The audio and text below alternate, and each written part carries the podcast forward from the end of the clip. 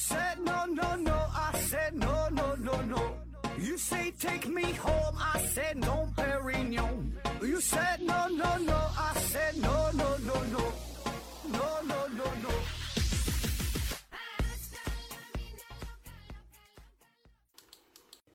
拼命探索不求果，欢迎您收听思考盒子。本节目由喜马拉雅平台独家播出。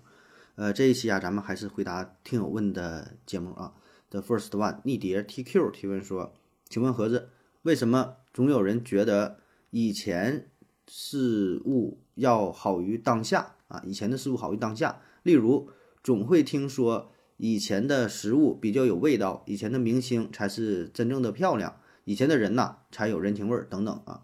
这是为什么呢？是否是我们老了才有这种想法？毕竟我觉得社会一直在进步，当下呀大概率要优于以前才对。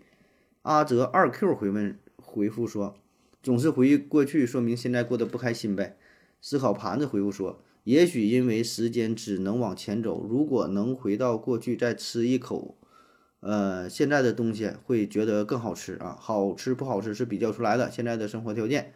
相比以前好太多了，好东西太多了啊，没有不好的对比了啊，没有不好的对比了啊。过去啊，饭都吃不饱的时候，过年吃顿饺子，现在平时和过年一样，想吃啥马上就能吃上啊。小熊猫零回复说，社会总趋势是在进步，但是也有倒退的时候啊。看看伊朗，说这个过去啊和现在比较是吧？咱反而呢会就是总感觉以前啥东西挺好。这个问题。我我敢确定，你先保证回答过啊，但不不是你这么问的，呃，是有一位听友问的什么厚古薄今的，好像是厚古薄今的事儿，还有一个类似的，反正保证都是提到过这些问题啊，呃，那么说我们为什么会就感觉过去很好啊？这个呢，就是追忆过去嘛，嗯，就是我们总会想到过去那些比较好的事儿。就是因为我们在你在回忆过去的时候，你保证是强调那些以前好的东西，那不好的东西你就不会去想啊。就过去你有很多很多事儿，有很多很多好的回忆，也有不好的回忆，你想到的保证是那些比较好的回忆啊。这个是一方面的原因啊。还有呢，就是这个过去和现在的比较。这种比较呢，并不是真正的过去和现在在比啊，而都是和当时的环境在比啊。其实就跟前面这几位呃听友回复的差不太多，就是都是基于当时的环境，你觉得好与坏啊。我想起了那个，嗯，有个单口相声嘛，是刘宝瑞还是谁讲的，叫珍珠翡翡翠白玉汤哈，他说叫珍珠翡翠薄玉汤啊，嗯，说的是朱元璋小时候，他不非常穷嘛啊。呃，跟他的那些小伙伴儿啊，然后就是捡点儿什么剩饭剩菜吃啊。当时呢是他们就就吃了剩的那个豆腐吧，叫白玉啊。翡翠呢就是白菜帮子啊，白菜帮子炖豆腐，说珍珠翡翠白玉汤。就当时他吃这个汤就感觉特别香，特别好吃。那么他当了皇帝之后还想吃这个汤，他就回忆过去，那时候那个东西这么好吃呢。现在天天吃这些珍馐海珍馐美味啥的，山珍海味。怎么就就不行呢啊？其实你说那能是东西不好吃吗？是吧？就是它所处的状态不同啊，都是这个东西是与当时的你进行对比，给你带来了那个时候的感受啊，而不能是前后去对比啊。另外一个原因呢，我觉得呃，确实就是过去存在的东西啊，有可能就比现在好啊，保证也有。一个典型的例子，我觉得就是这个小品啊，小品。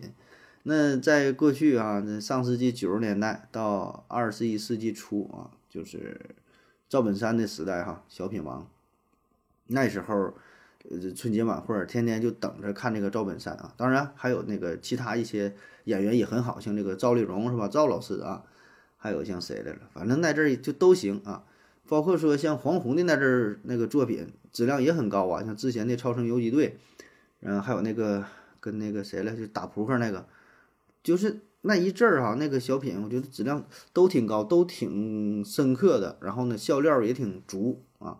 那么对比现在的话，稍微就差点意思，是吧？你要这么去比的话，确实就是真就是过去的东西好啊。反正我感觉是这样，对吧？当然，艺术这东西你也没法儿，呃，真正的客观去比较，对吧？这东西你不是像这个跑步，不是像竞技竞技体育有第一名、第二名啊。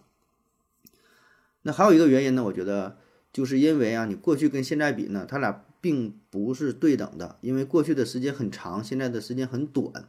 你所谓的过去是吧？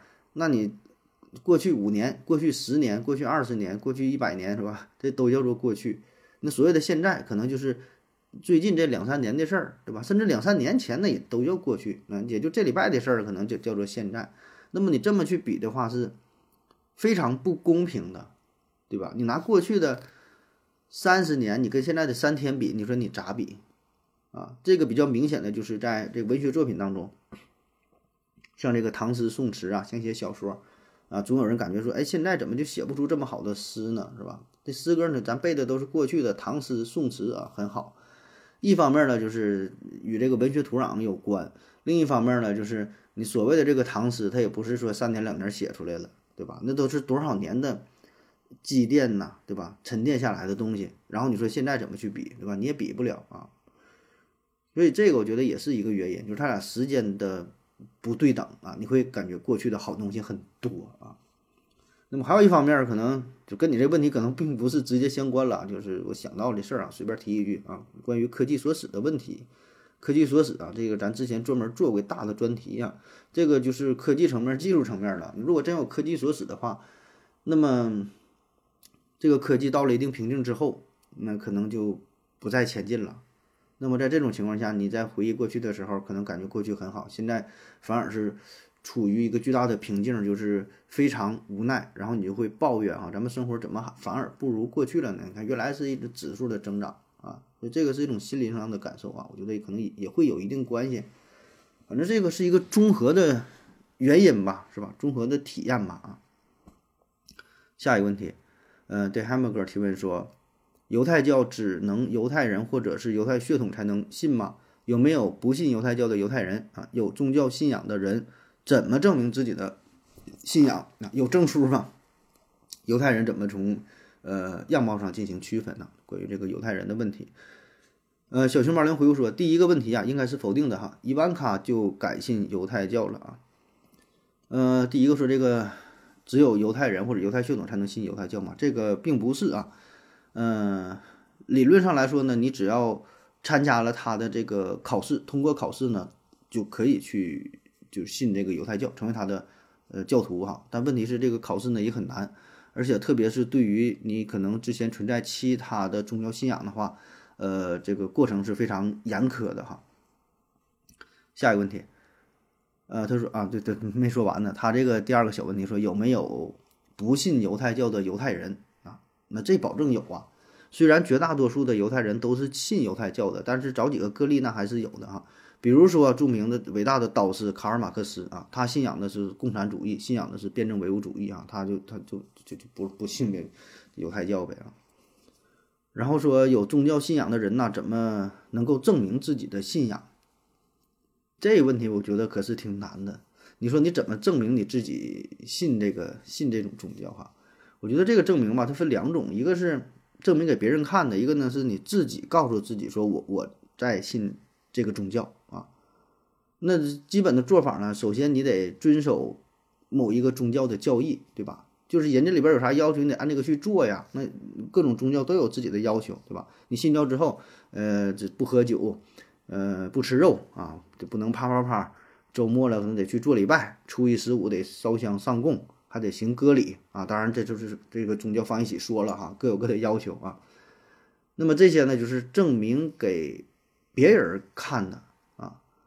但是说，即使你做到这些点了，也并不能说明你真正就信这个宗教啊。因为信仰这个事儿是打心眼里，是由内向外的啊。你有所有这些表现，都是一个外在的，你可以去表演。对吧？谁也不知道你，呃，内心深处到底是怎么想的啊？我说，反正我感觉这个证明可是可是挺难，是吧？这个人心隔肚皮呀，你咋证明？就像是爱一样，你怎么证明？你说你爱你的女朋友，证明不了。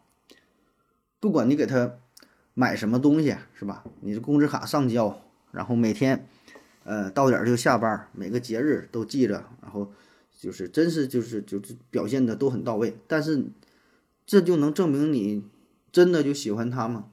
真的就爱他吗？也证明不了，对吧？可能你内心你还有着其他的想法，想着其他的女人，但你从来没对别人说过，也从来没有留下任何证据，而且每天表现的真的就挺好。那你说这事儿咋整，是吧？当然了，如果你能装一辈子，一直都装的是一个好男人啊，但实际上你并不是这样这种男人，但是也足够了。所以这个也是一个哲学问题啊。如果你能就像这个信仰似的，你说你信仰 A 这种宗教，每天按这个宗教宗教教义去做。人要求啥，你全都做到位了，让你这个祷告啊，什么都做到位了。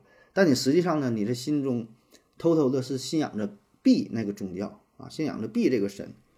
你这一辈子都是装着相信 A，但你内心深处是信着信仰着 B。那你说这个你到底是信的哪门的宗教呢？那可能还是 A 是吧？就像你爱情一样，你一直装着很好啊，就是一个好男人，但你心中却装着另外一个女人。我觉得。那也足够了，就没人能够发现这个事儿。那这个事儿是怎么？哎，有点想不太明白了哈，有点这个留留给留给大伙儿思考吧。哈 有点像那个吃巧克力味儿的屎，还是吃屎味儿屎味儿的巧克力一样。呃，然后说这个犹太人怎么从外貌上进行区分啊？这个犹太人一般不都长得就是像犹太人那样呗？男的一般那个鼻子挺尖挺高，那种大金钩鼻子。然后一般都留那种大胡子是吧？在印象当中留大胡子啊。然后男戴那种黑色的，就是圆顶的那种小帽啊，也有戴那种礼帽的这是一般他们的装束啊。呃，最重要的就是行这个割礼嘛，你得把人裤子脱下来看一看啊。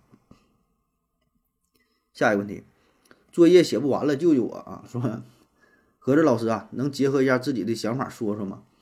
呃，有哪几点能说服家长？哎啊，改了，现在叫说服了哈，不叫说服了。能说服家长让小孩玩电子游戏啊，不会太过分，就周六周日啊，考完试了玩半个小时就行。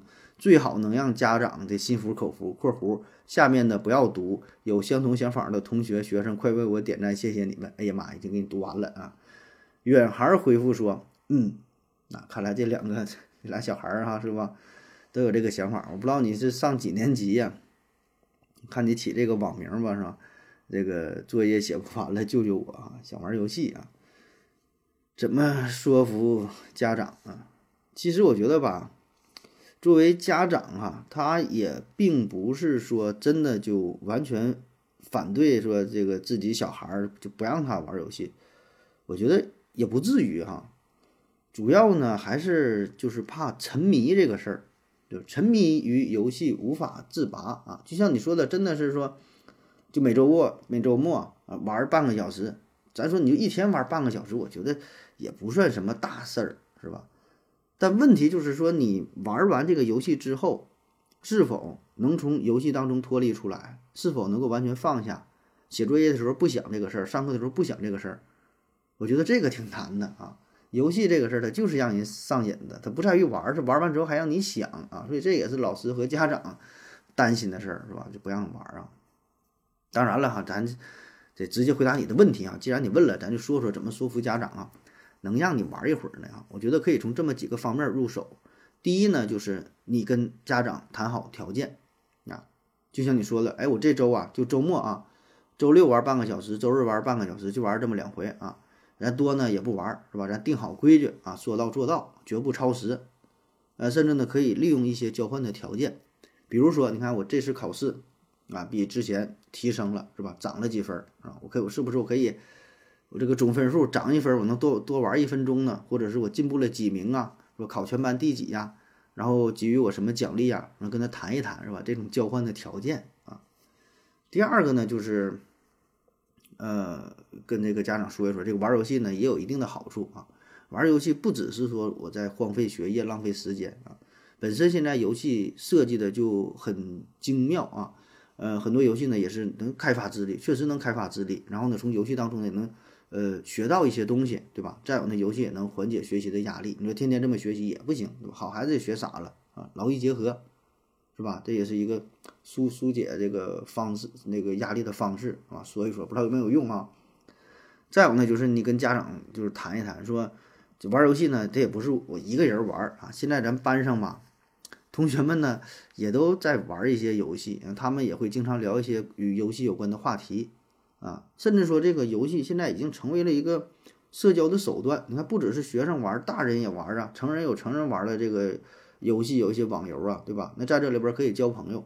那你说我不玩的话，我啥也不懂，那我在学校当中也很容易被大伙孤立。人家大伙儿天天唠嗑聊呢，他又买什么皮肤了，他又怎么合成什么装备了，又怎么发什么大招，先打出什么好件了，又下又做什么副本，有什么地图是吧？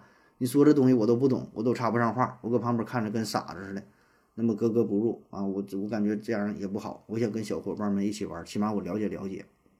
我觉得这么一说，哎，这家长就挺容易动心了啊，因为与其担心孩子的学业问题，他可能更担心孩子的身心健康。这个生长发育啊，就是这个精神建设啊，因为孩子都很小嘛，特别是这个小学、初中啊，这小孩儿吧，他有这个特点啊，就是他会什么东西，特别是几个小孩儿啊，就是他们共同玩一个游戏，哎，聊得特别热闹，你不懂他就不带你玩，然后他们就形成一个小团体啊，那么非常的排外，你不懂那真不不鸟你，然后呢还整的一天整的挺秘密的，其他小孩还挺好奇。啊，会有这种心理啊，所以呢，这事儿还真就是我觉得家长，嗯，稍微注意一点儿吧，啊，这个可能会对小孩儿啊产生挺严重的影响啊，容易被孤立啊。那么还有一方面啊，就是这个家长他不让玩游戏，就是担心视力的问题啊，所以呢，也可以借助这一点呢，跟家长说一说啊。你说玩游戏呢，每次玩的时间也不长，半个小时、二十分钟，对吧？玩一会儿呢，我再休息一会儿啊，我再看看远方，保护视力，做做眼保健操，出去运动运动啊。所以这个呢，你也不用特别担心，是吧？不会一直玩很长时间啊。反正大致就是这么几个方面哈，你跟他说一说啊。但我估计也没有啥用，不让你玩就是不让你玩。下一个问题，德汉姆格提问说，呃，英超球队利物浦啊，去年和最近四个赛季啊表现非常好。但是呢，二二到二三赛季呢，突然就只是英超的中游球队了，呃，人员没有太大的变动啊，为什么突然就不行了？而且呢，只是英超就不行了啊，但是利物浦的欧冠呢还是特别好啊，这是什么原因？啊，这是关于一个足球的问题啊。嗯，说利物浦是吧？利物浦那要说之前在，嗯，二一。二一二赛季是吧？就表现的确实都特别牛逼啊！在英超联赛最后一轮嘛，他是就是提前拿到了英格兰联赛杯和足总杯的冠军。那当时还有希还有希望就是拿下这个英超的冠军和欧冠冠军啊！那最后是很遗憾哈。那么说为啥他就是从此之后一蹶不振哈？没有什么太好的表现啊！而且呢，这个利物浦本身这些队员没有什么重大的变动，基本还是这些人儿啊。那么问题到底出在哪？我觉得那就是与这个教练有关了，对吧？队员既然没变，那你就是你排兵布阵呐，你用人儿不行呗。你看，首先他这个当时在英超的比赛，他好几场比赛，库里他就没有作为首发啊，所以呢，让他完全找不到手感，那三分球怎么投怎么都不进啊。然后呢，他居然把这个詹姆斯给他放在了一个。左边位的位置上啊，我觉得这个有点看不太懂了。那么以詹姆斯的他的这个臂展，以他的这个弹跳，他的身体素质，我觉得应该让他当守门员更合适啊。呃，还有呢，就是像那个老将奥沙利文是吧？就不知道为什么一直重用他啊。我觉得虽然他经验非常丰富，但是我觉得不应该让他一个人单打独斗啊。最好在锋线上他能跟那个老虎伍兹俩人，我觉得应该配合一下。你这样的话效果呢能更好一些啊。而且呢，还有一个关键队员就是菲尔普斯的使用哈，呃，你想哈，上个赛季当时这个菲尔普斯他基本每场都能打出平均是三点六个全垒打，是吧？但是不知道为何这个赛季就被这个呃利物浦主帅鸿星尔克他就就就给封杀了，完全把这个菲尔普斯封杀了，作为一个板凳球员啊，根本是替补席都都坐不上，就不让上场。所以呢。你看这个利物浦整体的阵容没有这个整体人员没有什么太大的变化是吧？但他的阵容却有了很大的调整啊。然后呢，还有这个就是博尔特也是呃嗯转转走了是吧？转博尔特是从那个利物浦到了切尔西啊。然后还引进了一个小将纳达尔啊，但是纳达尔表现也就是一般吧。当时嗯之前是在太阳的时候表现还行，但转会之后表现也很一般。反正总之吧，我感觉他这个整个队伍的使用还是有待商榷啊。你看他这个首发阵容，基本跟上赛季明显就是大换血啊，都不一样了啊，完全不一样。而且在关键时刻，一些关键队员的使用，我觉得也是有待商榷啊。所以最终还是问题还是出现这个主主这个主教练的身上啊。这个队员我觉得还是都不错的，在每个岗位都是发光发热啊，打的都不错。下一个问题，取个名字挺头大的提问说，请问盒子想戒烟戒不掉怎么办？呃，坚持素啊，回复说，看书学习呗，心理学戒烟法哈，我已经戒了两年了哈。啊，戒烟这个事儿啊，戒烟这个事儿，我能跟这会儿打个广告吗？我我之前有一个老的赞助商啊，就是专门整这个戒烟的，整戒烟帖的哈。嗯，有需要的可以联系我，然后我把他那个。微信号我给我给你推过去啊，你你试试看看好不好使啊？说戒烟这个事儿啊，我觉得戒烟戒不掉啊，最重要的原因是啥呢？就是你没有一个强大的持之以恒的内驱力啊。什么叫做内驱力？就是你你给自己一个理由哈，我为啥要去戒烟？就是你给一个明确的、坚定的理由。就是你现在你就说你想戒烟，你为啥戒烟？你说不明白啊。比如咱现在说哈。这样，你你你给我一万块钱啊？不是，你先放我这一万块钱，咱们呢是以三个月为期限啊。这让你这三个月时间哈，逐渐戒烟，咱也不是说一下你不抽，对吧？你一点点减量呗，原来一盒，再到半盒，半盒到一天一天五根，然后一天两根，一点咱三个月的时间戒烟，戒烟成功了，我这一万块钱给你；戒烟不成功了，你这一万块钱那你给我了，是吧？是吧？咱咱咱敢不敢打赌？是吧？就是你得有个强大的内驱力，或者咱举个极端点儿例子，让你一个月戒烟。对吧？戒不掉哈，抽一根烟剁一根手指头，到时候你你还还能抽吗？你保证就不抽了，是吧？所以我觉得这个重点就是你没有一个强有力的理由支持自己，就是让自己说服自己，我为啥要戒烟？你你一般都是想，哎呀，这什么吸烟有害健康，吸烟影响家里人等等，是吧？但这个理由不够明确，不够强烈啊。那有的那种可能家里有小孩了，哎呀，说不能再抽了，那你能控制住自己对吧？就是你有必须你找到一个理由，或者是自己的爱人说怀孕了啊，就说这这个这个对，呃，怕对胎儿有影响，那你搁家里不抽，去外边抽是吧？你为啥搁家不抽？就是你有一个理由，你现在没有理由，你这个理由不够强烈，不够迫切，那你保证坚持不下去，对吧？就你反正这样也挺舒服，没有什么影响，那我戒它干啥啊？所以你真想戒，你就是。找这个内驱力，找一个理由说服自己就行了。下一个问题，对哈姆哥提问说：一些方言听得懂，但是不会说，这是什么原因？呃，这和外语听得懂不会说是一个道理吗？小熊猫连回复说：我看 NBA 看的头头是道，这球不合理啊，传球啊，怎么不配合呀？在小区篮球场上被小孩虐啊！说这个方言是吧？听得懂不会说啊？呃，这个跟跟这个外语差不太多，都是语言嘛。都是这样哈，听得懂不会说，呃，原因很多种哈，比如说，呃，有一部分呢是因为啊，你所谓的听懂，并不是真正听懂了这个单词，只是联系了上下文儿，啊，就人家这个这一句话说出来啊，比如说咱这个方言，骑自行车怼马路牙子上，把这玻璃盖卡秃噜皮了啊，你一听好像有几个词儿听不懂，但大概意思你能 get 到是吧？就一个人骑车完撞在哪了，然后腿好像摔那会儿摔破了是吧？就是你联系上下文啊，你知道啊，这里边的这呃听不懂这个词儿是什么意思，也能给它合理的想象出来啊，就结合语境。然后还有一个原因呢，就是有一些词儿你能听得懂，但是因为太长了，所以你不会说，就是它这个发音音节非常长啊，像咱们东北什么什么，比如说一下想不起来什么鸡头白脸的，是吧？破马张飞的哈，这什么什么就是。比如说这个词儿就非常长的情况下，你一听，哎，好像是这这个意思。英文也是啊，英文像咱刚学习那英语单词的时候，我觉得这个 congratulation 这就挺长的，就祝贺这个单词。但你看到的时候认识，别人说的时候也听得懂，但你自己会说吗？可能说不上来，音节太长了，写呢也不会写啊。那么还有一方面原因就是有一些，嗯，不管是英语单词也好，还是方言也好，它的发音呢是比较特殊的啊。咱举个极端的例子，比如说俄语啊，俄语当中有这个特殊的发音，对吧？就是这种这种舌头卷起来这个音，对吧？所以这个也不会发啊。包括说一些方言也是如此啊，因为你没在这个呃环境当中生长啊，这个舌头放在哪个位置，嘴唇怎么去配合，这个气流怎么去配合，你你不会，但是别人一说，那你能听懂啊，你明白啊。那么再往深了挖掘呀，就是你本身的这个大脑啊，就是咱控制语言呢，呃，有这韦尼克区和这个布洛卡区啊，就是你说和听，它它是它是两个区域啊，就不不同的控制啊。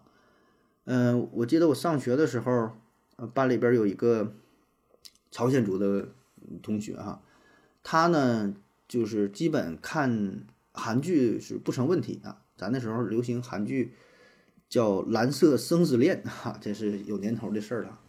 是是是韩国的吧？还是日本的？应该是韩韩剧吧。反正这如果要不是韩剧，那我这例子就算没举啊。就是他看那些韩剧。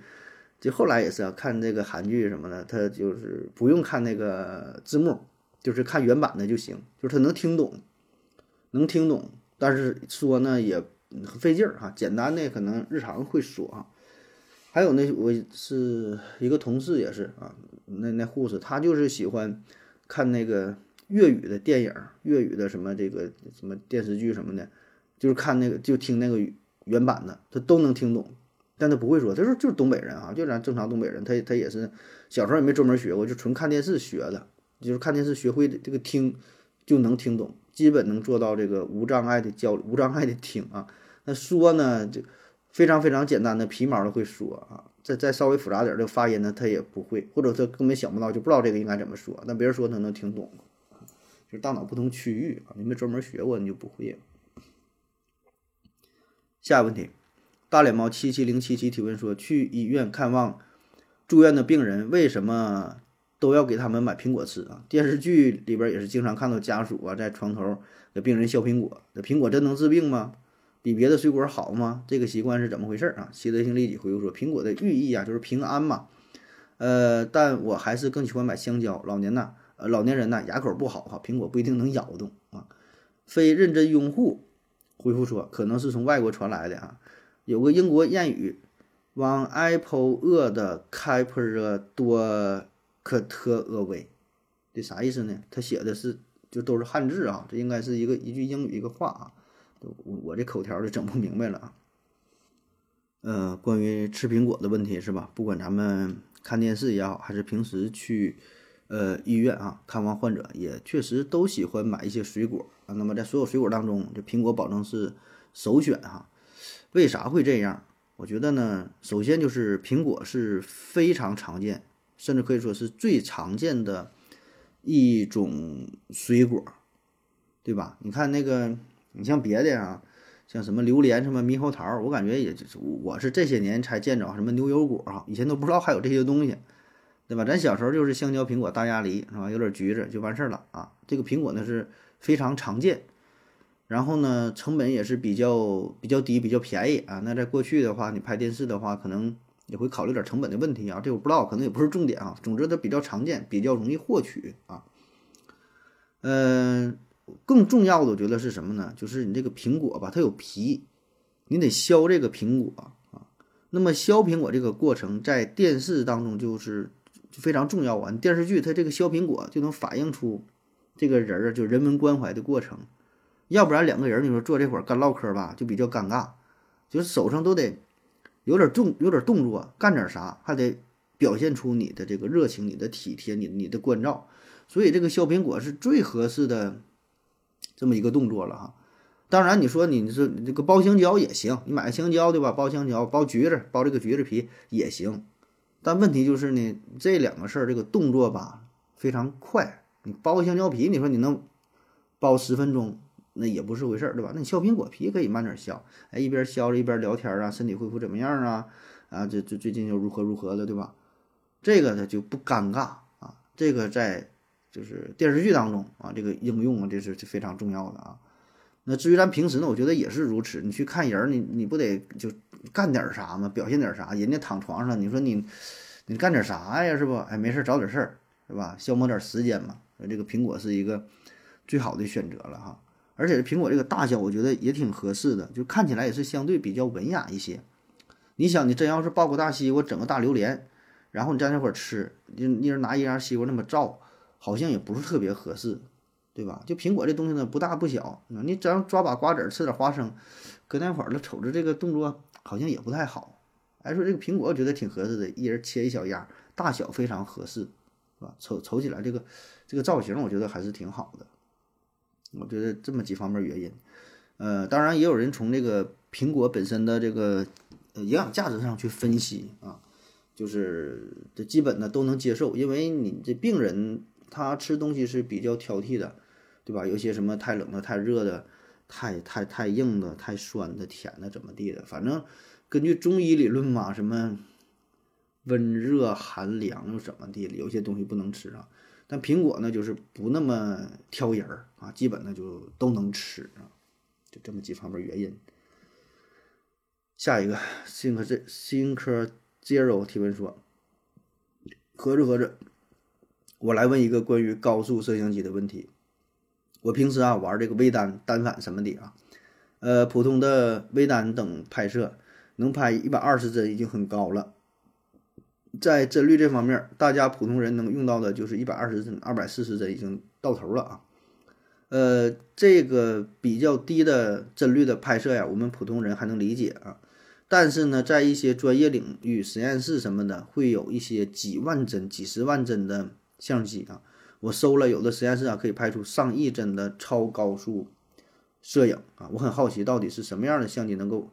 呃，做到每秒拍摄这么多张，它的传感原理、数据传输、储存、储存、处理的原理是啥？希望合着大概能讲的哈。习德兴立即回复说，普通的传感器使用的是扫描快门啊，也就是逐个像素采样，然后呢逐个像素输出。高速摄像机呢是全局快门啊，所有的像素同时采样。哎呦，他这个问题就太专业了，关于这个照相机的事儿。你别说这个高速相机啊，一般的相机我也没没太整明白呢，因为这专业性特别强啊。嗯，但是既然你问了嘛，这咱也得是装着咋地的，给你整那么几句儿啊。咱普通的相机哈，一般比较常见的也就是每秒大约拍三十帧左右。哎，一说到这个，我想起了之前的什么问题嘞？啊，对，叫飞死不动。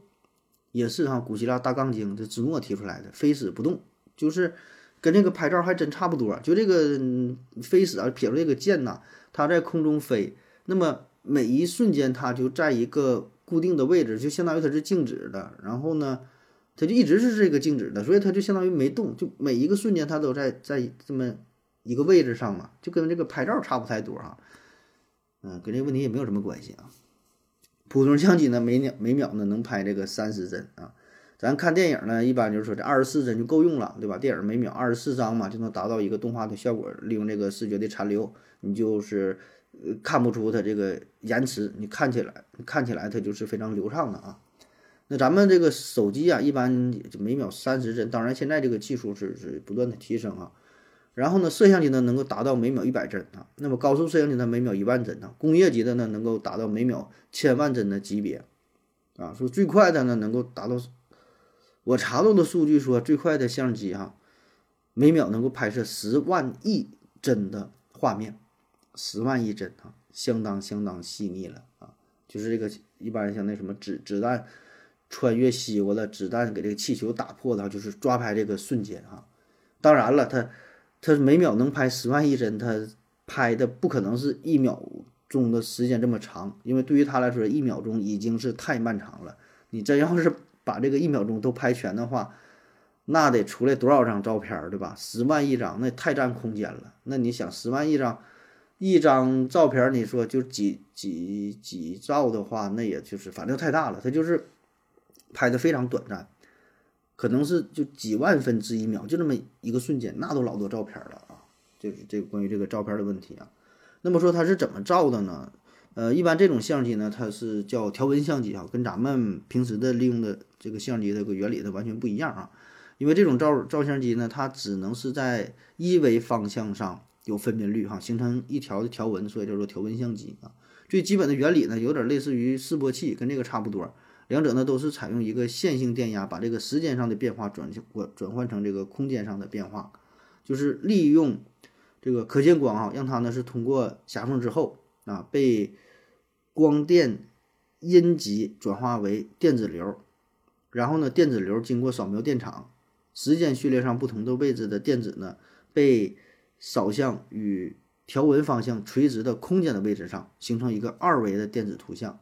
那么再经过倍增，再打到这个荧光屏上，然后呢再转化成为光信号，再被这个 CCD 记录，然后呢就呈现出了这照片儿。啊，不知道你听懂没哈？反正我是没懂啊。下一个问题，这汉姆哥提问说：烧伤后痊愈的皮肤是红一块白一块的，为什么色彩颜色不均匀？是不是烧伤不均匀？你要这么说，你好像也行哈，你就使劲都给它烧，最后烧均匀，那就是烧黑了，烧烧碳化了。说烧伤之后为啥不均匀啊？这个颜色变化这嗯很常见呐。一般烫伤之后啊，都是中间白啊，边缘红啊，呃，原因很多，比如说血运不佳呀，药物的过敏呐，炎症的感染呐，呃等等吧。反正这个真要是这样有病的，就去正经医院找正经大夫，这个就不给你展开说了啊。就是你像这个血运不佳，就是烧了之后这个血液循环的问题，就烫伤部位它恢复时间恢复之后，它会长出这个新的这个皮肤嘛，一般都是比较娇嫩哈。那有的呢，像这个烫伤，就是造成局部淋巴管的受损，会引起淋巴回流障碍啊，血液不通畅。那么新生的这个幼芽组织呢，是得不到血液的营养啊，然后它生长的时候就是这个血血运的问题。还有像药物过敏的问题，因为你烫伤之后，经常都得抹一些烫伤膏，用一些药。那么有的人这个体质就会对这个烫伤膏就过敏，然后呢，长出的这个恢复的这个皮肤啊，也是红一块白一块也有。还有一个比较常见的就是感染的原因啊，因为烫伤基本都会伴随着这个细菌呐、这个病毒的感染，那么感染之后也会影响你的愈合，也会导致啊里边红一块白一块的也有。下一个问题，这汉姆哥提问说，为什么受伤后会疼啊？会疼很久，直到完全痊愈啊？受伤后会疼很久才会痊愈啊？为啥会这样？呃，这个问题我觉得可以从不同的角度去分析哈。就受伤后为什么会疼？那一个层面呢，就是从这个生物进化的角度来说，疼是一种自我保护，就是你知道这地方疼了，你得注意点儿，对吧？你这会儿受伤了，那你比如说你手指头这会儿受伤了，那你就保护呗，一直提醒你这会儿可受伤了，注意点儿啊，别别沾水，别用它再拿东西，别再挤压，别再碰着了，让它长好，对吧？就是这个是疼的原因，是吧？从进化的角度来说，还有从本身医学的角度来说，你这会儿受伤了，为什么疼？哎，可能是这会儿感染了问题，或者你咳嗽的问题，对吧？一咳嗽，哎呀，带这会儿伤口疼也有。比如说你活动了、运动的问题，做完手术你一动弹，这会儿也疼，是吧？就是从医学的角度来分析，那是疼。还有一个呢，就是从生物学的角度分析，这就是疼痛产生的原因啊。疼痛产生原因就是。呃，人类大脑对机体组织损伤，或者是可能导致机体损伤的刺激所产生的一种不愉快的主观的感受，这就叫做疼痛啊。这里边涉及到本身这个组织就是受到损害之后，吧？就完整性受到了破坏啊。然后呢，呃，里边呢会就是释放一些什么炎症刺激性的物质，像白三烯啊、白介素二、白介素六等等这些炎性刺激因子，它们会。刺激这个神经，然后产生电生理活动，这个电生理活动传输到你大脑，然后你感觉到疼痛啊，这就是疼痛产生的原因，受伤后疼痛啊。所以你看这一个问题可以从很多的角度去去回答啊，总有一个能满足你啊。下一个问题，的汉姆哥提问说，为什么打麻将啊，这个麻将和桌子是不平行的，是斜的啊？那你能问这个问题，我觉得你是不是你就不打麻将啊？你打麻将你就知道了，它保证是这么摆着，它舒服啊。就是方便打牌者抓牌，不管你是麻将机也好，还是你自己摆牌也好，就那桌子它挺大的，你抓牌你不好够啊，特别是你跟女士玩的时候，它这个臂展不够，它够抓牌很费劲。那除非你是跟那个詹姆斯玩，你跟几个打拳击的、跟打篮球的玩是吧？打排球的胳膊能够着啊，正常咱抓挺费劲，你还得站起来够啊，就是方便抓牌。那同时呢，也是给自己摆牌留下位置，你自己。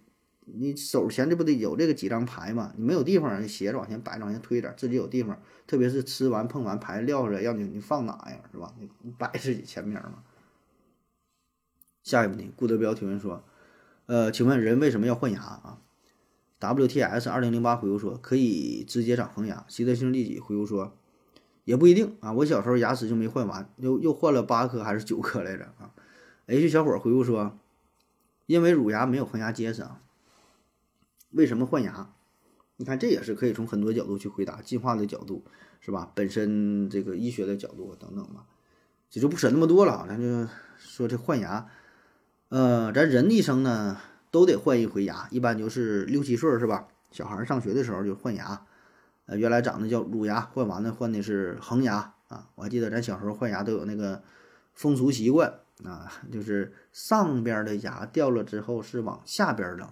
下边的牙掉了之后呢，是往上边扔，不是往上边扔，就是往房顶扔。那时候住的都是那种平房啊，往房顶扔，然后让那个牙就是快点长啊，换牙啊，人换一次啊，呃，动物也换啊，但动物换的比人换的多了去了啊，不同动物还不一样。像那个鲨鱼，它这一辈子好像得换几万颗牙，就那鲨鱼它很短啊，十天半个月就得换一回，它牙也不结实啊。吃东西干的也比较猛，夸夸咬咬咬稀碎就换。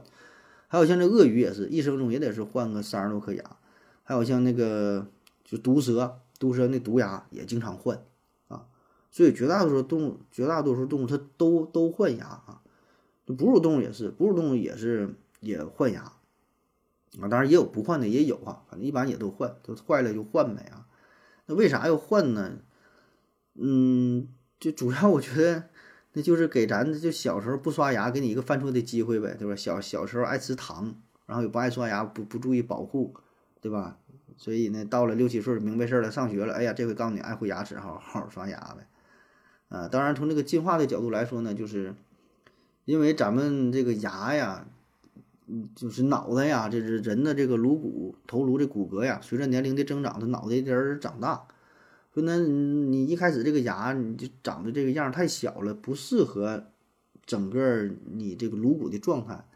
所以呢，当你稍微长大一点，到了六七岁是吧？哎，这个差不多了，这个时候长的牙就就固定了。要一开始那一口小的牙它不合适啊，这么个原因吧。下一个问题，H 小伙回复说：“请问呐，小猫患上腹水能治愈吗？”谢谢盒子。呃，旭东思考二零四九干啊！回复说，上正经宠物医院找正经兽医。小猫患腹水能治愈吗？哈，呃，这类问题呢，就是我就不直接回答你了。我从医学的角度跟你说一下，这个腹水呢是一种症状，一种表现，引起腹水的原因非常多。比如说有肝硬化，比如说有恶性肿瘤，比如说结核性腹膜炎等等啊，各种各样的原因都能引起腹水。那么在这些原因当中，有一些原因是能够治愈的，有一些原因呢是不能够治愈的啊。就像是说肚子疼啊，如果肚子疼，这个病能不能看好啊？我我我我这个脑袋发热啊，烧到三十八九度，我这个病能不能看好啊？不一定，对吧？你肚子疼，如果是岔气儿了，那可能一会儿就好了，对吧？拿热水袋腾一腾就好了。严重的，你阑尾炎呢，那可能就得做手术，对吧？你说就别的一些什么疾病吧，不一样啊。是所以这能不能治愈？不看这症状，而是得看你的疾病，而且还得考虑疾病的轻重程度。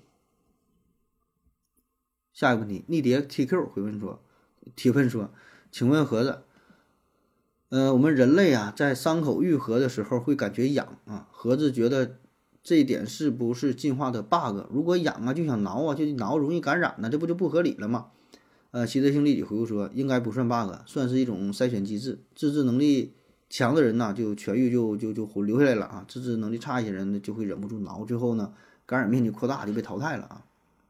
这也跟刚才说的差不太多，就是你在这个伤口受伤的时候，最开始是疼，恢复的时候是是这个刺挠啊，刺挠啊，它其实就相当于一种轻微的疼，也是一种提示的作用，告诉你我这地方受伤了，这地方还没完全好呢，你得注意点儿啊，因为要不然咱们。你想啊，你哪地方受伤了？你不可能每天二十四小时想，就是都都惦着这个事儿。你干点别的事儿就忘了。但你这会儿受伤非非常脆弱，你得保护它，所以呢，经常刺挠，对吧？就是咱你你你你你想想，是不是你专心做一件事儿的时候，这地方就不就不刺挠了？你一闲的时候你就刺挠，对吧？所以这时候正好提醒你，哎，我现在这会儿刺挠完，注意点儿，一种自我保护啊，那不算 bug，恰恰呢是是这个有它的道理在里边啊。下一个问题。呃，为什么有些小店的店铺招牌上会有大企业的冠名（括弧做广告的说有冠名的能便宜点给小店做）？难道是这上大？难道是这上大企业？这上大企业？难道是啊？应该是这些大企业啊，直接小广告店时来运转做吗？他这个问题就是这么写的啊，没没没看特别懂啊。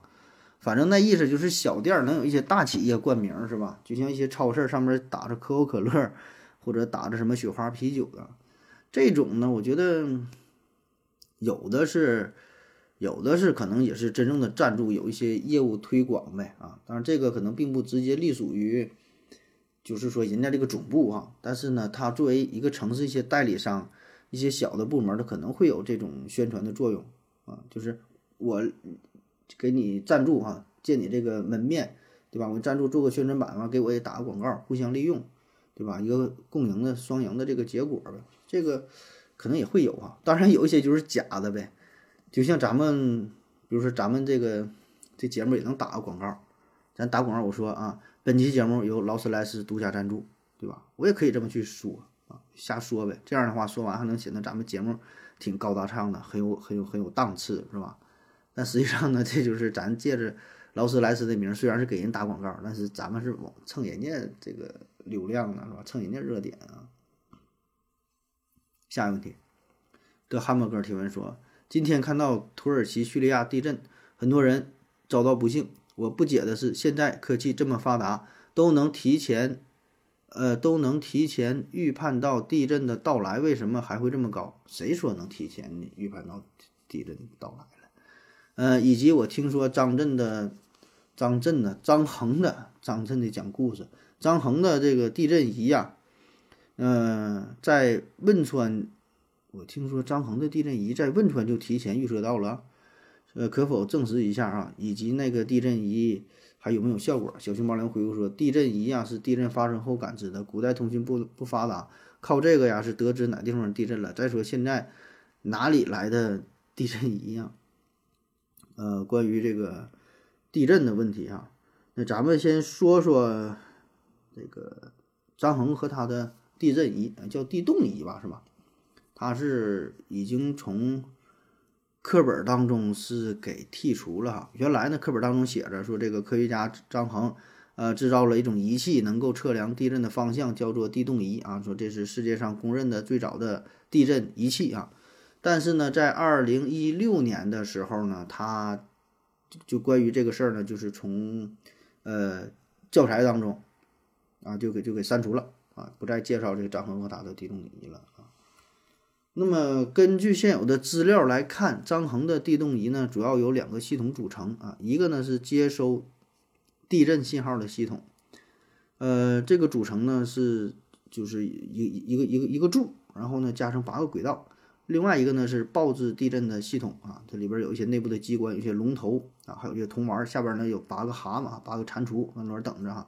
但是很遗憾，它最核心的部件儿就不知道了，就最核心那个原理是啥就就不知道了啊。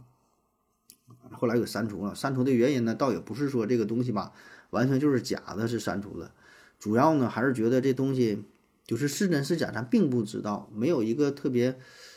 特别科学的这个解释啊，就是你你你你有你要是往课本上去写的话，你保证得把这东西说的挺明白，你得证明这个东西是真的，对吧？你要证明不了，那就删除呗。所以你删除并不代表它就是假，只不过呢说它展示它不是真，对吧？这是两回事儿啊。嗯，然后说这个预测地震是吧？预测地震呐，这还是挺难的哈，还是挺难的。就是现在。地震可以说是每天都发生，只不过就是大小的问题啊。据统计，每年会大约就发生五百万起地震。你想吧，一天得干一万多起啊。但很多地震呢，都是发生在人迹罕至的地方，咱也不知道，对吧？发生在大沙漠里了、原始森林啥，咱也不知道。而且更多的这些地震都是级数比较小啊。呃，那么是六级以上呢，是每年会发生一百多次；七级以上的呢，每年大约会发生呃十几次啊，大概是这个情况啊。那么说这个地震为啥不好预测啊？就还是技术不行呗，对吧？你预测地震得预测到准精确的时间、地点、震级，是吧？那么这个地震它为啥难预测？那主要还是跟它产生的原因有关啊。地震嘛，就是板块和板块之间的碰撞和挤压啊。那你这板块你这玩意儿呢，你怎么去预测呀？是吧？它这个背后，它不是下边那种就是岩石。呃，岩石下边是，呃，那个熔岩是吧？它那个要释放能量啊，这挤压的这个这个这个板块就跟着跟着动的。那么这个过程它非常随机，是吧？你说你怎么预测这个事儿呢？太难了，我感觉就像是那个小鸡要孵出鸡蛋似的，不是小鸡，鸡蛋孵出小鸡似的。你说你什么时候能能孵出来？大致你能感觉到，哎，好像它快要到天数了，快要出来了。但你能给它精确到分钟，精确到秒，对吧？什么时候它就把这个壳啄破就出来，很难啊。所以呢，现在对于地震呢，还是没有什么太好的办法啊。可以说，这个在所有自然灾害当中，地震的破坏能力是最强的，危害是最大的，对它呢也是最没有办法的。你不像其他那些什么火山爆发呀、呃风暴啊、泥石流啊等等啊，就是它有一个相对。缓冲的时期，给人们一个反应的时间，对吧？你火山喷发之前，哎，可以提前预警看一看，或者像泥石流啊什么的，它都给你机会啊。但是地震这个事儿呢，就是分分钟、几秒钟的事儿，说来就来，你这没有这么太长的准备时间，这是它的难点啊。啊，当然也有人说了，这个地震的动物都能感受得到啊，对吧？那话怎么说来着？什么什么低飞蛇过道啊？不对，那是下雨啊。地震呢，反正也有猫狗啊躁动不安啥的，是吧？嗯，就是都会有一些表现，但是这个表现吧，它随机性比较比较大，你也很难确认它的这些表现就是因为地震所造成的。好比说，这狗汪汪汪就叫个不停，鸟就乱飞，那你能判断这就是地震引起的吗？啊换句话说，也许地震能够让这个狗乱叫，但是狗乱叫它并不一定一定是地震。那因为这些狗都乱叫，然后就大伙儿都跑出来，甚至都搬家了，那这个代价也太大了，是吧？所以呢，暂时没有什么特别靠谱的招儿啊。包括说那个之前那个地震仪也是地动仪呀，它也不是说预测地震的到来哈，它只是就在过去嘛，通讯不发达啊，就是说地震之后。他才知道哪个地方去地震了，然后往这个地方派兵啊救援啊，这个是他主要的作用。下一个问题，王长富提问说：“呃，从古至今啊，他是他发来了一张图啊，在这图上面写的，从古至今生育一直是女性特权，然而呢，时至今日。”男性可生育已不再是耸人听闻。那么，男性生育的方式以及相关案例是否真的有报道呢？答案是肯定的啊。说一，呃，腹腔，嗯，人辰，嗯，腹腔人参，这俩字应该读人参是吧？就是妊娠呐，咱一般读妊娠就是怀孕这个事儿啊。一九七九年，呃，新西兰奥克兰市一位名为玛格丽特的妇女产下了一个体重二点五公斤重的健康女婴。这个案例的特别之处在于，玛格丽特已在八个月前进行了子宫摘除手术。此次生育是以腹腔妊妊娠的模式进呃实施的。呃，玛格丽特体内的受精卵在她的肠壁上着床生长，并逐月生育。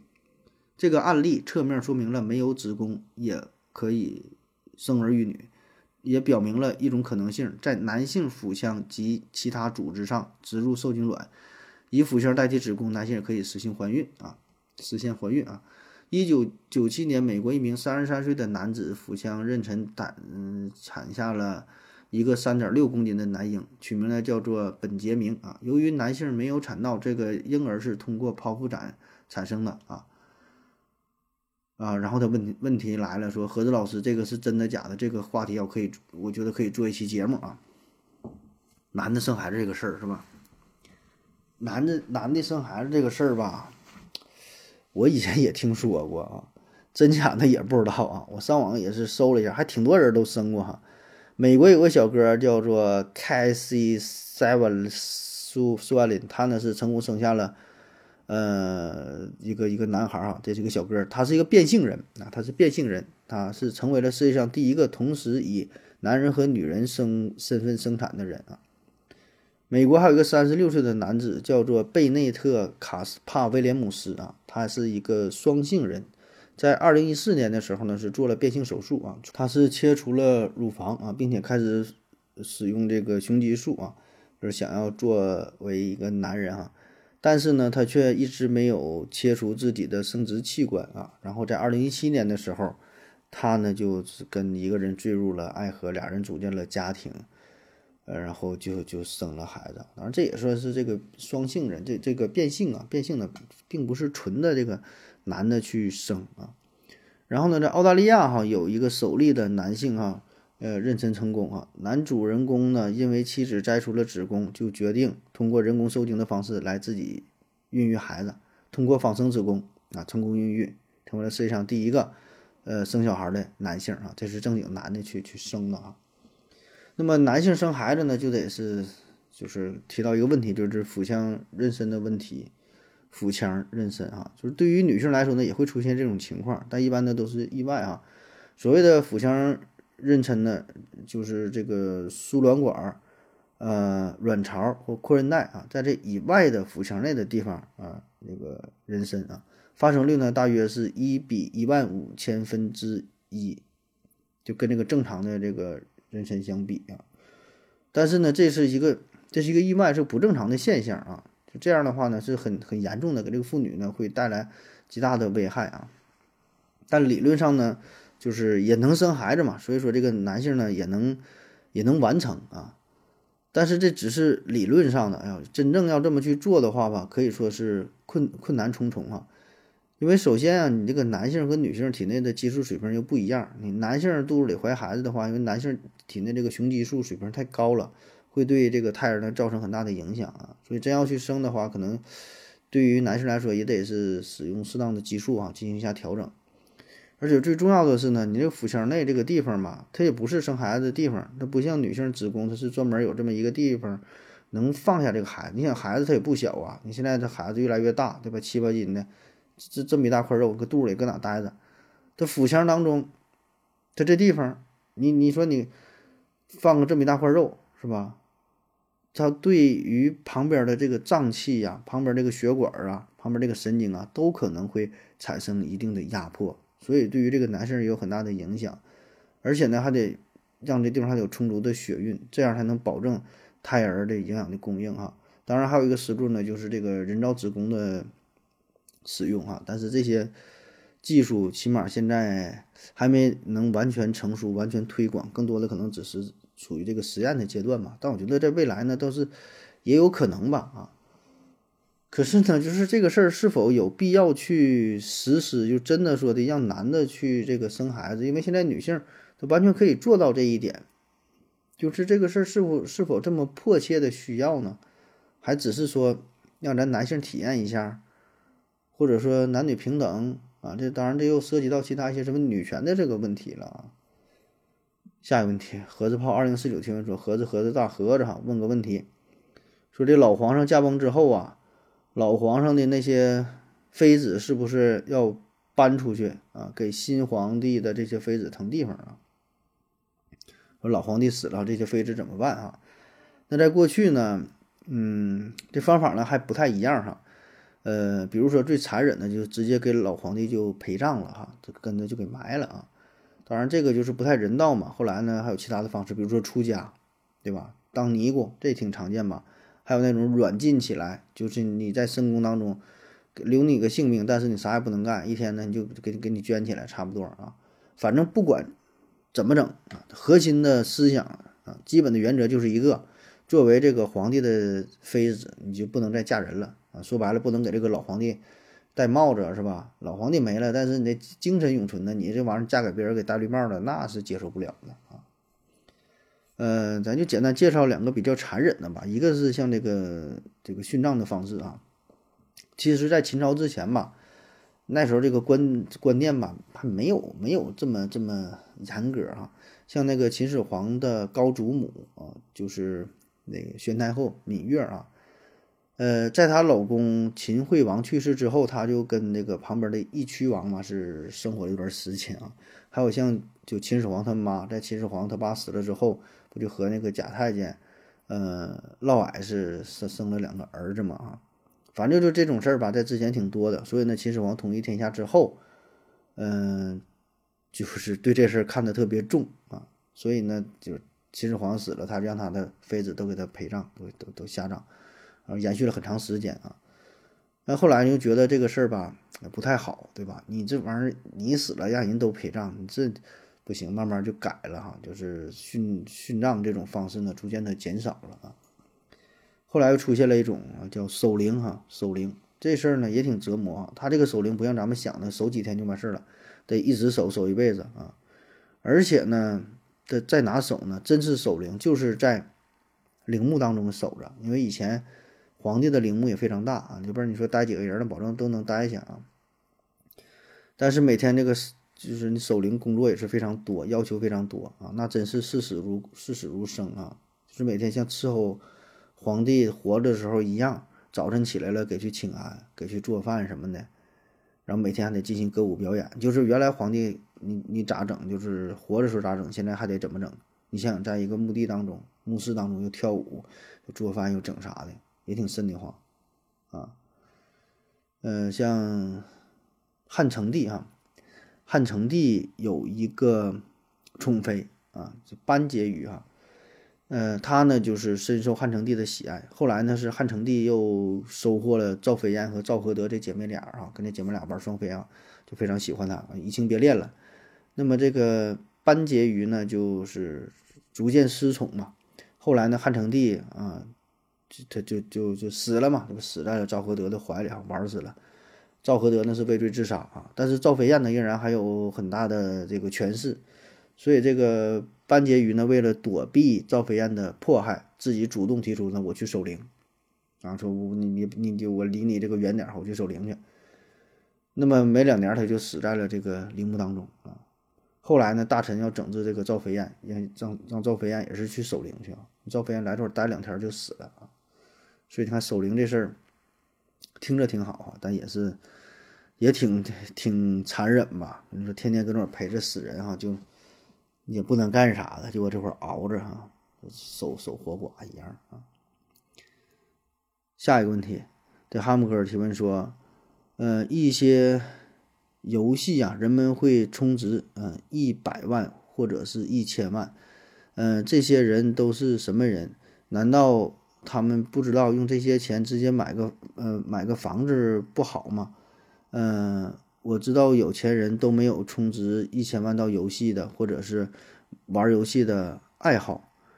嗯，主播除外，有钱人的思想应该很成熟或者是很忙啊。如果有爱好，应该是高尔夫、异性、酒吧、豪车，难道都是思想不成熟的富二代啊？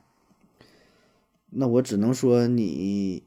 认识的这个富二代，富二代还是比较少吧。毕竟中国的富二代非常多，你只是接触到了一部分啊。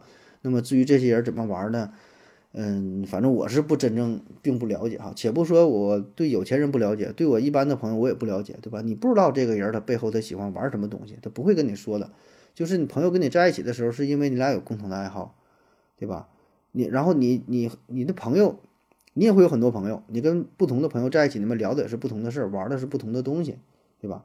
你说你没你的朋友没有在游戏当中充值一千万的，我也没有啊。你别说充值一千万了，我认识的朋友当中家产有一千万的都没有。所以我感觉这事儿，中国人这么多是吧？十四亿人哈，做出什么离大谱的事儿，我觉得也不算稀奇啊。有钱人的世界，你是真的不懂啊。且不是有钱人，就是。就我说你，你就一般的朋友，他的世界你也不懂啊。人和人的想法呢完全不一样啊，你也没法去理解，因为每个人就是怎么说呢？你从小到大经历的事儿啊，看的书啊，各种各种什么什么这些事儿，造就你的人生观、世界观、价值观都完全不一样啊。所以这个事儿我觉得很正常啊，咱也不去过度分析他到底是怎么想的。那你还有别的，还有自杀的呢，还有杀人的呢。你很多事儿都不理解，在游戏上花钱，咱也不太懂，那就是喜欢呗，在这里边能够得到某种快乐啊，这种快乐可能是现实生活当中是体验体验不到的，是吧？所以我觉得咱们就应该保护物种的多样性，共建生态文明，对吧？这个是咱们应该要做的，对吧？人家愿意干啥就干啥，不管不管是这个人呐还是动物，对吧？都成年人能为自己的行为负责买单，我觉得这个就可以了啊。下一个问题，的汉姆哥提问说，一些日本的动漫小说，比如《东京复仇者》，呃，《动物狂想曲》等等，剧情内容和中国的爽文差不多，没感觉有多么好啊，就很普通。为什么日本的就能火，中国的就不行啊？这个咋叫日本的就能火，中国的就不行？你只是拿出了日本两个火的这个东西，对吧？然后跟咱日中国不火的去比，那中国也有很多火的，日本也有很多不火的。中国和日本都有火的东西，都有不火的东西，对吧？你你要是单拿这两个，我觉得说服力不太强啊。当然了，你说的这个《东京复仇者》和什么《动物狂想曲》，这我都没看过哈，是动画片啊，还是小说，还是啥？我我也不知道，我根本不知道讲的是啥啊。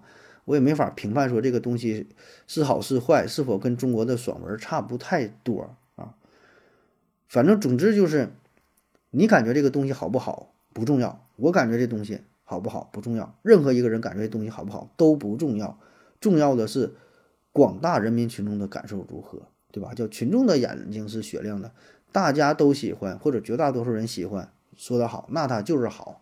你现在这个时代不就是流量为王吗？别的你就啥也不用说哈，你就是看人家赚钱了，看人家火了，点击率上来了，转发率上来了，流量上来了，红了，那就是红了，你也不用研究这个东西背后原因是啥，你研究你也研究不明白，甚至就跟他同样的东西，那就是不火，那你说咋整是吗？而且话说回来了，我觉得你这问题本身也就是存在点矛盾，就是说这些东西怎么跟中国爽文差不多，然后怎么就这么火？那你的意思中国爽文就不应该火吗？我觉得恰恰相反呢，中国爽文现在多火呀，本身这就是一个很火的东西啊。你看看咱这平台上，很多排名靠前的小说，不就是这种爽文吗？对吧？霸霸道总裁的、种马文学的、休闲的、穿越的、玄幻的，不都是这类爽文吗？这不受众群体很广，大伙儿都爱看呐，对吧？这这这个，这这所以这就太正常了啊！它像中国爽文那就火了呗。嗯，下一个问题。对汉姆哥提问说：“一些动漫呢会一年有一部大电影哈，比如说《柯南》《蜡笔小新》《海贼王》这些大电影呢，通常会被称为剧场版啊。为什么会这么称呼啊？剧场版呢？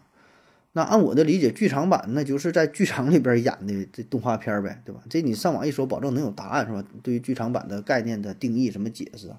反正我感觉就是最开始可能主要就在剧场当中放。”就放了这么一个电影，就是以这个动漫作为基础，然后呢，单独做了这么一集比较长的动画片，叫剧场版。慢慢的，可能不只局限于说非得在呃剧场当中上映，对吧？它可能是在网络上发布，但总之它是一个电影，是以这个原来这个动动画片作为呃主题的出了一个电影，然后呢，也是传承下来这么去叫啊。我这么解理解的，不知道对不对？它应该对，那还能差了吗？下一个问题，这汉姆哥提问说。一些游戏啊，一年充一千就可以玩的很舒服，但是呢，一些游戏就算是充几万还是会被虐，比如蛋蛋糖啊。但是，一些游戏，比如 DNF 啊等等，要需要需要充几十万甚至上百万才能玩的很舒服。排除一些针对儿童的游戏啊，其他游戏的定价是怎么解决的？为什么充值的价格相差特别大？那些针对成人的游戏的受众群体具体是什么样的人啊？那还是他问的关于这个玩游戏的问题啊。呃，说游戏定价是吧？游戏定价，那人这个就是游戏开发公司所决定的吧？他愿意咋定就咋定呗啊！当然了哈，这个在他定价之前，必然要进行一个大规模的市场调研，呃，然后呢，进行一些模拟的计算哈。我给你举个例子，你能明白了。就比如说，他开发了一款游戏啊，他呢是就保证都想赚钱，对吧？然后呢，他初步。经过调查，他就发现啊，如果说我这个游游戏卖的便宜点，比如说啊，咱说一块钱啊，就卖一块钱的话，哎，那么很多人买，说咱能卖出一万份儿，那么一乘一万，哎，那这就咱能赚一万块钱啊。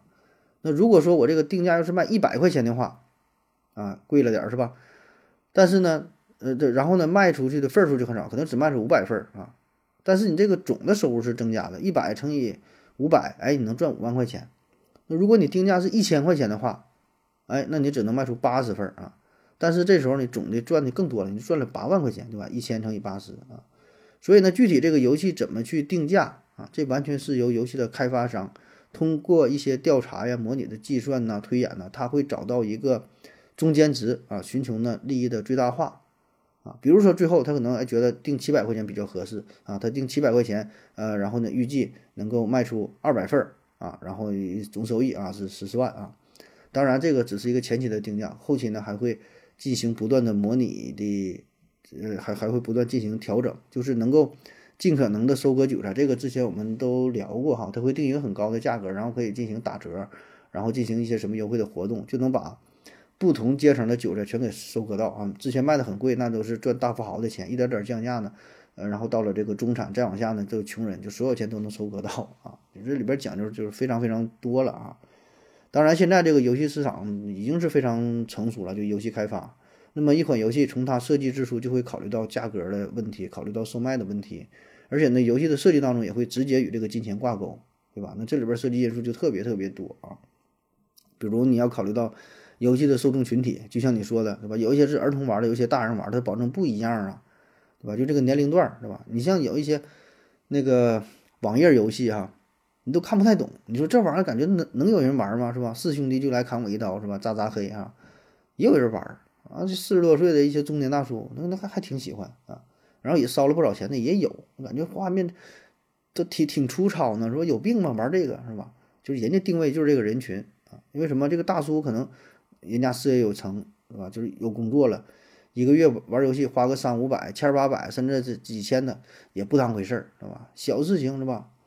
但是你换做初中生的话，本身你这个游戏就没有吸引力，然后呢，他可能也没有特别多的钱，那么他的打法可能就不太一样，他不会说让你一下花很多钱，对吧？这小刀慢慢慢嘎你啊，一点点的，一天几块钱几块钱的往里投也都有，所以呢，他这里边打法各种各样。再比如说针对男性和女性，这个侧重点也不一样啊，就是游戏这个收费模式里边的细节，我感觉这个我是对游戏就是没有专门的研究，我也不玩啊，但是说。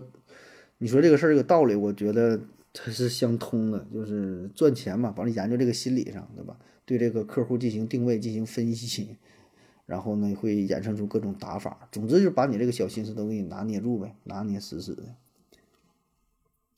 下一个问题，呃，K 二幺五二提问说：何子老师你好啊，嗯，我想问一个，我有一个设想啊，我有一个设想，看看你的看法。说这个高速公路上啊，每天都会有大量的车辆行驶，而这个汽车运动会带动气流运动啊。那么，是否可能在道路两侧安装小型风力发电设备，将风能啊储存起来？每隔每隔一段设置一个充电桩，为这个电动汽车提供充电服务啊？我让我先让你三长回复说，这个项目可以找西红柿首富投一下啊。说这个安充电桩是吧，在这个高速。公路旁边啊，这事儿呢，嗯，基本是不太可能实现的，起码以目前的技术来看，不太可能实现啊。因为什么呢？你开车的时候产生的这个风啊，它并不是通常意义上咱说的这个风啊，就是这个运动是相对的嘛，对吧？就是你在空气当中，你开车你高速运动，然后你感觉产生了风，其实这个空气没怎么动，是你在动，然后你感觉风是你感觉空气在动，就是你。